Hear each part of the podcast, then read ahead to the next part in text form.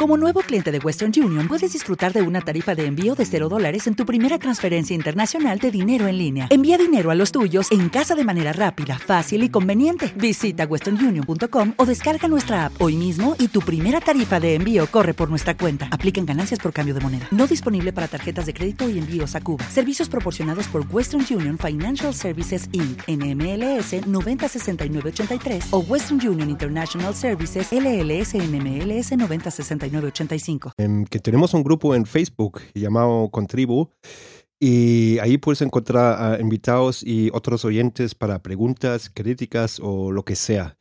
Em, el enlace lo puedes encontrar en las notas y ahí nos vemos.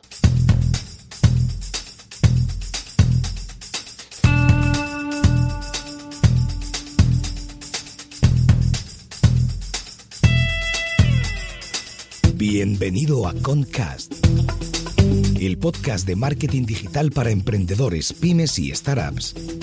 Cada semana te damos consejos, trucos, hacks, casos de éxito, entrevistas y charlas con expertos para que tu proyecto tenga éxito y expansión, tanto a nivel nacional como internacional. Y aquí está tu anfitrión alemañol, Gabriel Andino.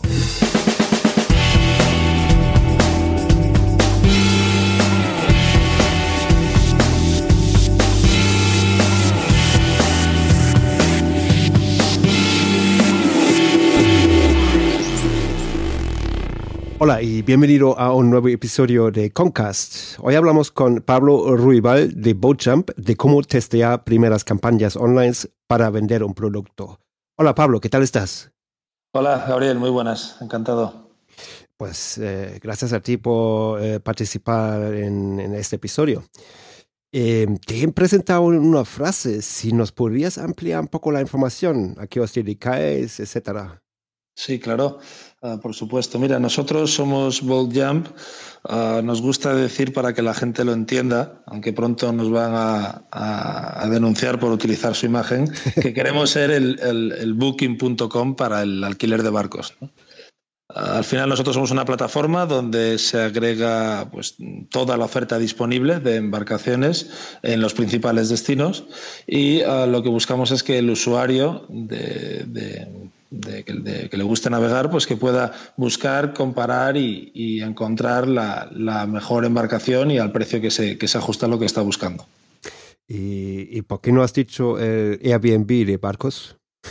Vale, buena pregunta. Mira, nosotros, ahora, que, lo dices, al, principio no lo teníamos claro. La gente siempre suele decir Airbnb, no sé por qué. El Booking o no sé. No, nosotros básicamente la diferencia radica, no sé si ahora Airbnb también está trabajando un poco, pero en, este, en este target, nosotros trabajamos por parte de, la oferta de producto, trabajamos tanto con particulares que tienen su barco debidamente registrado para el alquiler, como también con empresas ¿no? Eh, que, que, se dedican al alquiler de barcos, lo que en Booking podría ser pues, cualquier cadena hotelera. ¿no? Entonces, como agregamos tanto producto particular como producto profesional, por así decirlo, eh, por eso preferimos identificarnos como un booking y que no se nos vea solo como un peer-to-peer, ¿no? Mm, ¿Y, qué barcos tenéis? ¿Tenéis algo mínimo algo así? Mi, mi, padre también tiene un barco, por eso pregunto. Pues mira, nosotros tenemos, alquilamos, la verdad es que todo tipo de, embarcaciones, desde, desde lanchas de 5 metros en las que pasar una mañana o un día, hasta, hasta barcos de gran eslora, que son esos, yates eh, de, 22, 25 metros, que es, digamos, la franja eh, más, más, más alta ¿no? que hay. Em, pero lo que yo veo es, bueno, no sois una especie de marketplace, pero algo parecido, ¿no? Entonces tenéis dos tipos de clientes, ¿no? Tenéis los propietarios de las embarcaciones y luego los, los, mm, los, interesados en embarcaciones, ¿correcto, no? Sí, exactamente. ¿Y cómo captáis estos dos clientes? ¿Cuáles son los canales principales? Pues mira, eh, fundamentalmente los canales hemos probado muchos desde el principio y sobre todo cuando empiezas y no tienes eh, pues, ni, recursos, eh, pruebas todo lo que tienes a, mano, aunque luego vas, vas, tachando, ¿no? Y finalmente apostamos mucho por el, por el marketing online, por canales tipo AdWords, canales tipo Facebook Ads.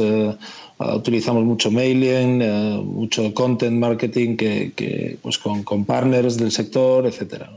Y tenéis también un canal, bueno, esa, es mi pregunta favorita siempre. ¿Tenéis un canal curioso como, por ejemplo, eh, colaboraciones con puertos o, repartir flyers en puertos o algo parecido? Pues mira, te voy a contar eh, cuáles fueron nuestras dos primeras eh, canales, ¿no? que son ahora mismo lo pensamos y son graciosos, pero en su momento creíamos que eran los, los mejores del mundo. ¿no? Uno, uno era pues eh, la gente cuando se saca el título de navegación, es decir, el título que te permite ah, como usuario coger un, barco, eh, pues hace un examen, ¿no? Y esos exámenes pues se hacen en cada región cada tres meses. Bueno, pues lo que hicimos al principio fue irnos a los tres socios fundadores con diez amigos a los cuales les obligamos a venir a cambio de un bocadillo ah, con, con, unas gorras muy feas y unos panfletos a la puerta de, de estos exámenes. Entonces a todo el mundo que salía después de hacer el examen, nosotros le preguntábamos primero qué tal la vía del examen y rápidamente les decíamos si querían alquilar un barco. Luego, pronto nos dimos cuenta de que este, este método no era muy escalable, eh, de que la, la, policía no lo aprobaba del todo esto de ocupar, digamos, edificios públicos. Bueno, hubo luego una serie de problemas, pero sí, sí, esta fue una de las primeras eh, eh, estrategias de, de captación. me encanta, me encanta. Eh, y, bueno, hoy, hoy en concreto en el episodio vamos a hablar de SEM, ¿no? De AdWords. sí. Que también me imagino que es un, eh, canal importante para vosotros, ¿no? Sí, sí, sí, desde luego el, el, AdWords, eh, por el tipo de producto que, que ofrecemos y, por el, la segmentación de destinos, etcétera, es, es, es muy útil, la verdad. ¿Y, cuáles eh, son vuestras palabras claves eh, principales ahí, como alquilar yate Valencia, por ejemplo? O Claro, al final, eh, al final nosotros distinguimos mucho por tipo de barco, ¿no? Tú, como acabas de decir, es, yate. En España la gente utiliza cuatro o cinco palabras para definir los diferentes tipos de barcos y luego, sobre todo, también pues el, destino, ¿no? Desde destinos eh, más amplios, como puede ser España para un público extranjero, Mediterráneo, eh, un archipiélago como Baleares, hasta pequeños puertos o pueblos más pequeñitos. Muy bien. Y, bueno, hoy hablamos en concreto de cómo testear primeras campañas online para vender un producto, ¿no? Y em, para empezar, ¿cuáles serían los primeros pasos para, para crear esta campaña? ¿No, ¿Nos puede, estar un caso en concreto, por ejemplo, eh, relacionado con BoatJump? Mm. Sí, nosotros, el, yo el primer paso que, por el que optamos fue el de, el de, probar la propia experiencia de usuario, ¿no? Es decir, eh, como usuario, eh, ¿qué canales, qué canales utilizaría cuáles serían los primeros canales que utilizaría para ser cliente de este, de este producto. Y eso ya te da una pista eh, para, para, hacer el primer filtro de, decir, oye, voy a tirar por AdWords, voy a tirar por social media, voy a tirar por otro tipo de, plataformas y, y, después también uh, un poco ver lo que hacen eh, los competidores. Es decir, salvo que seas el primero, que ocurre pocas veces, que se inventa un sector y un producto, siempre hay gente que vende un producto similar al tuyo. ¿no? Entonces, uh, ver qué canales utilizan, ver qué canales les funcionan mejor, eh, te suele ayudar sobre todo a afinar el tiro en las, en las, primeras, en las primeras campañas. Nosotros optamos por, por, el, uh, por el Google AdWords al principio con, con, bastante desconocimiento uh, y lo cual nos hacía ir muy poquito a poco pero pronto nos dimos cuenta que, que la forma de aprender muchas veces eh, es quitándose un poco ese miedo, digamos, que, que, tiene mucha gente al, al uh, exprimir un presupuesto en, en, cuestión de horas o un día y exprimirlo durante un periodo más largo. Al final aprendes lo mismo y aprendes bastante más rápido si lo pruebas todo en un día. ¿no? O sea, es un poco la, la lección que hemos aprendido al final con el tiempo. Y lo habéis hecho todos vosotros, ¿no? Una agencia o alguien externo o... No, pues eh, nosotros lo hemos hecho todos nosotros. Hemos sido muy así para todo, ¿eh? no solo para la parte de marketing, hemos sido muy, muy homemade, ah, pero eso nos ha permitido también, sobre todo al principio, bueno, por, pues por un tema que, seguramente a muchos de los oyentes eh, les ocurrirá parecido, ¿no? Y es la falta de recursos, la escasez, lo que te hace un poco aprender por ti mismo y, al final aprendes muy rápido. Obviamente luego ya cuando vas escalando un poco o llegas a unos estadios en los que tienes ya pues, pues un grupo de clientes, y, que atender diferentes áreas de la empresa, pues ya, ya, ya buscas eh, contratar profesionales específicos, ¿no? Pero al principio yo siempre eh, recomendaría eh, que sea uno mismo el que, el que pruebe todo. Y em, el primer paso, el estudio de la competencia. Em, ¿Cómo lo habéis hecho? Bueno, mm, lógicamente sabéis cuáles son vuestros competidores, pero ¿qué herramientas habéis usado? ¿Habéis usado, no sé, un, SEMrush para ver los anuncios en AdWords? Sí, al final hay, hay, muchas aplicaciones. Es verdad que SEMrush es la que, la que más hemos utilizado. Uh, y eso te permite fácilmente posicionar pues tanto keywords como uh, ver un poco el resultado que tienen, sobre todo descubrir uh, nuevas keywords de long tail a lo mejor que a ti se te, que a ti se te, que a ti se te escapaban. Y una vez analizar la competencia también segmentar mucho el público toda la segmentación que se puede hacer, tanto geográfica, eh, de interés, etcétera, eh, todo te va a hacer ahorrarte bastantes euros que, que, siempre son importantes y más al principio cuando, cuando escasean. ¿Y esto lo habéis hecho desde el principio en varios países? O? Pues mira, nosotros al principio eh, quisimos testearlo sobre todo en origen España, España ¿no? por la sencilla razón de que bueno, pues, eh, era donde nos manejábamos, donde nos movíamos más cómodos y sobre todo porque, porque luego al final la web, el producto en sí, eh, estaba en español. Entonces al final es muy importante sobre todo, y ahí sí que nos damos cuenta cuando, cuando reflexionamos, es que cualquier canal de marketing o cualquier prueba, cualquier campaña que hagamos, preocuparnos de tenerla cuidada eh, hasta el final. Es decir, que esa landing, que ese producto al final que tú estás vendiendo, que, esté bien adaptado al cliente. Porque si tú solo tienes adaptada la campaña a un idioma, pero luego eh, la landing, digamos, frustra al usuario porque, porque no se adapta al, idioma o a lo que él está buscando, pues, pues el funnel se, se, se rompe, ¿no? se estropea. Entonces habéis tenido eh, distintas landings para vuestras campañas, ¿no? Claro, siempre nos hemos preocupado por, por con este afán de, de, no gastar un euro más de lo, de lo posible, siempre nos hemos preocupado por porque las campañas estuviesen perfectamente eh, personalizadas al target, al target tanto de público, de idioma, de keywords, de barcos, de todo, eh, para que digamos que fuese lo más friendly posible para, para el usuario. ¿no? Y eso nos ayudó a convertir antes y, poder empezar un poco a, traquear nuevos, nuevos aspectos. Entonces, si alguien busca, a ver, un yate en Valencia, eh, va a haber en la landing un, yate en el puerto de Valencia o cuál es la, la diferencia entre los landings. Exactamente, pues mira, no solo eso, sino que nosotros también eh, nos ayudamos a veces de, formularios eh, que ayuden al usuario a filtrar un poco el tipo de búsqueda que está haciendo. Primero, Yate Valencia, que es lo que tú bien has mencionado, que es lo que ha seleccionado en el buscador, pero luego también eh, podemos filtrar por tamaño, podemos filtrar por fechas en las que quiere alquilar y entonces automáticamente ese formulario envía a la, a la URL de la, de la, landing esta información para que automáticamente esos filtros se seleccionen uh, de forma que coincida con las fechas y con el tamaño de barco que el cliente está buscando. ¿no? Entonces, al final es una cuestión de ahorrarle pasos al cliente, es decir, de ahorrarle clics eh, y que en menos tiempo pueda tener un poco lo que él realmente está buscando. Muy bien. Y, y bueno, estamos todavía eh, con la primera campaña. Em, en esta primera campaña, em, ¿qué métricas son importantes para ti? ¿Solamente las conversiones o también tasa de clics, etcétera? Pues mira, yo aquí me, desmarcaría un poco de la, de la analítica puramente de, marketing, es decir, una vez sabemos las conversiones a nivel de leads, ¿no? en, un e-commerce pues también puede ser pues visionados de producto, etcétera, de fichas o lo que, lo que sea. Uh, una vez esto es importante cualificar ese lead, es decir, saber uh, esos leads que estamos teniendo, uh, cómo, cómo son de, a nivel de calidad. Es decir, eh, si son clientes, son usuarios que realmente nos interesan, si son usuarios realmente interesados en comprar el producto, porque, porque al final aquí no se trata de, únicamente de captar leads, sino se trata de captar clientes y de, y de, y de hacer ventas. ¿no?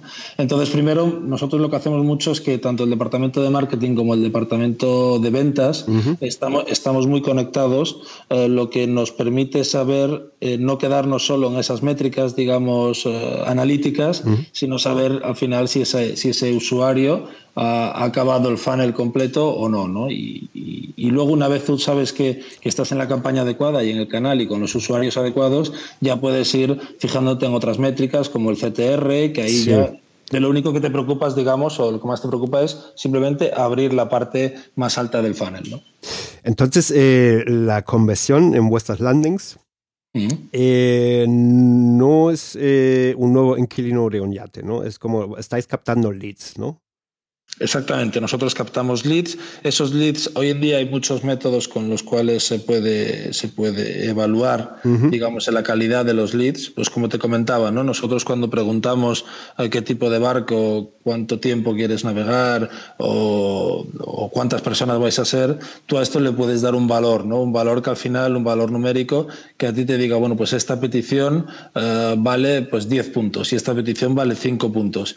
Ese filtro es muy, es muy útil porque porque te ayuda a saber al final qué campañas, qué keywords eh, te han ofrecido no solo un mayor número de leads o de conversiones, sino también cuáles te han ofrecido una mayor calidad en esos, en esos leads. Muy bien. ¿Y, trabajáis también con eh, retargeting, por ejemplo? Sí, trabajamos con, con retargeting, intentamos no ser, eh, no ser muy pesados. bueno. Sois una excepción, ¿eh? Somos una excepción, ¿no? A veces, a veces creemos que no por ser muy pesados, sobre todo, oye, al final nosotros alquilamos barcos uh, y bueno, es un producto pues, con un ticket alto y con el cual eh, no solo se trata de, de, ser pesado para que un cliente finalmente se decida por, por, alquilar un barco o no, Al final nuestro producto también es muy estacional aquí en el Mediterráneo, con lo cual concentramos sobre todo las campañas de retargeting en, esos momentos de decisión de, compra de nuestros clientes. Y dices ticket alto, tengo que confesar que no sé cuánto cuesta alquilar un yate. ¿Cuánto es más o menos? Mira, el ticket medio en España lo tenemos diferente, lo tenemos segmentado por destinos, ¿no? Pero en España está alrededor de los 3.300 euros. Oh, bueno, eso sí es un ticket potente. ¿eh? ticket potente. ¿Y, y, y el click o el lead medio, cuánto cuesta más o menos? Eh, el clic medio debe de estar en el euro y medio más o menos aproximadamente. también, hay que decir que depende un poco de, pues tanto de aspectos como la concordancia, ah, como si vas a keywords más genéricas o no. Pero bueno, digamos sin, sin, ah, sin abrir mucho el, el, ah, funnel, eh, pues con euro y medio aproximadamente el clic y el lead, pues depende muchísimo. La verdad es que depende de destinos, depende del, del el mes del año, ¿no? Es que al final, como te digo, al ser un producto tan estacional, eh, no tiene nada que ver pues las búsquedas de noviembre con las búsquedas de mayo, con las búsquedas de agosto que son para el día siguiente y cambia, cambia mucho las, las, eh, las pujas y los costes. Claro. Y, bueno, ahora hemos hablado sobre todo de, de Boatjump. En general, bueno, como, como ya sabes, eh, nuestra audiencia consiste sobre todo en pymes y startups. Em, ¿Qué recomendarías a una pymo startup para probar una campaña? Pues yo le recomendaría sobre todo que utilicen, ahí ahora un montón de herramientas que además a golpe de, Google se pueden encontrar, ah, que te permiten testear rápido y sobre todo tener esa mentalidad de que el timing es muy importante y el timing no solo el time to market, sino el timing que tardemos en ejecutar esa campaña. Es decir, si podemos en una semana probar 10 uh, campañas, pues, pues, mejor que probar dos, mucho mejor, ¿no? Claro. Y, sobre todo que lo, un error que yo, bueno, un error, es bueno, pues una actitud ¿no? de muchos de los que estamos empezando, mm. es el hecho de, de, querer un poco, de tener ese miedo a decir eh, lo que comentaba antes, ¿no? Oye, voy, ese primer presupuesto que tengo para mi primera campaña online, ah. eh, voy a intentar exprimirlo de forma que me dure dos semanas y al final eh, los, los, resultados que, que, obtienes son los mismos que los que tardarías en una campaña de, de dos días, ¿no? Muy bien, y muchas gracias. Y, bueno, nos estamos ya acercando al final del episodio. Eh, tenemos una sección estándar en el programa que consiste en el mayor fallo y, eh, relacionado con el tema de un hack. ¿no? El mayor fallo lo has contestado ya, supongo. Y, y, no sé si tienes algún hack, consejo o lo que sea para nuestra audiencia. No, al final, eh, bueno, lo que te comentaba un poco, ¿no? Yo creo que el, el, hack precisamente es el ir probando todo, que, que seguramente el ratio de fallos va a ser mucho más alto que el de hacks, pero, pero, pero acaban viniendo solos, ¿no? Y, cosas que no te das cuenta, pero las vas tocando y, aprender mucho de, sobre todo de otros, de otra gente que tenga startups, que tenga pymes y que, aunque sean negocios totalmente diferentes, muchas veces eh, el marketing puede ser muy similar y, el hecho de hablar con ellos, de preguntarles tus dudas, te pueden ayudar sobre todo a, saltarte algún error que, que seguro ibas a cometer. Muy bien, muchas gracias. Y bueno, ya hemos terminado. Em, si la gente quiere contactar contigo, ¿cuál sería la mejor forma? Bueno, mi, mi email es p.ruibal.com, ruibal con B de Barcelona. Y, si no, también, pues bueno, nos pueden contactar tanto al, Facebook, al Twitter de, de, la empresa y, de Bold Jump, y seguro que, que, vamos encantado de, de, hablar. Perfecto, lo voy a poner también todo en las notas del episodio. Y eso es todo. Muchas gracias por participar. Genial, Gabriel. Pues muchas gracias a, a vosotros por, por invitarnos. hasta luego. Hasta luego, gracias. Y así termina este episodio con Pablo. Si te ha gustado, nos harías un gran favor con una reseña y valoración en iTunes y iBox. Hasta la próxima.